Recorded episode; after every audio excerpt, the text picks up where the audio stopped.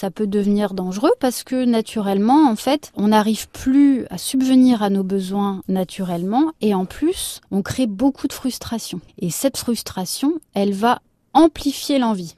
C'est-à-dire qu'en général, on se frustre dans ce type de, de processus, pas sur la salade. on se frustre plutôt sur les aliments plaisir plus de bonbons, c'est ça, on plus va de grosses tartines de chocolat. plein de choses euh, et parfois euh, des aliments euh, en plus qui ne posent absolument aucun souci quand ils sont mangés par faim. Comme le pain, comme par le pain, exemple. par exemple, oui, tout à fait. Ou la patate.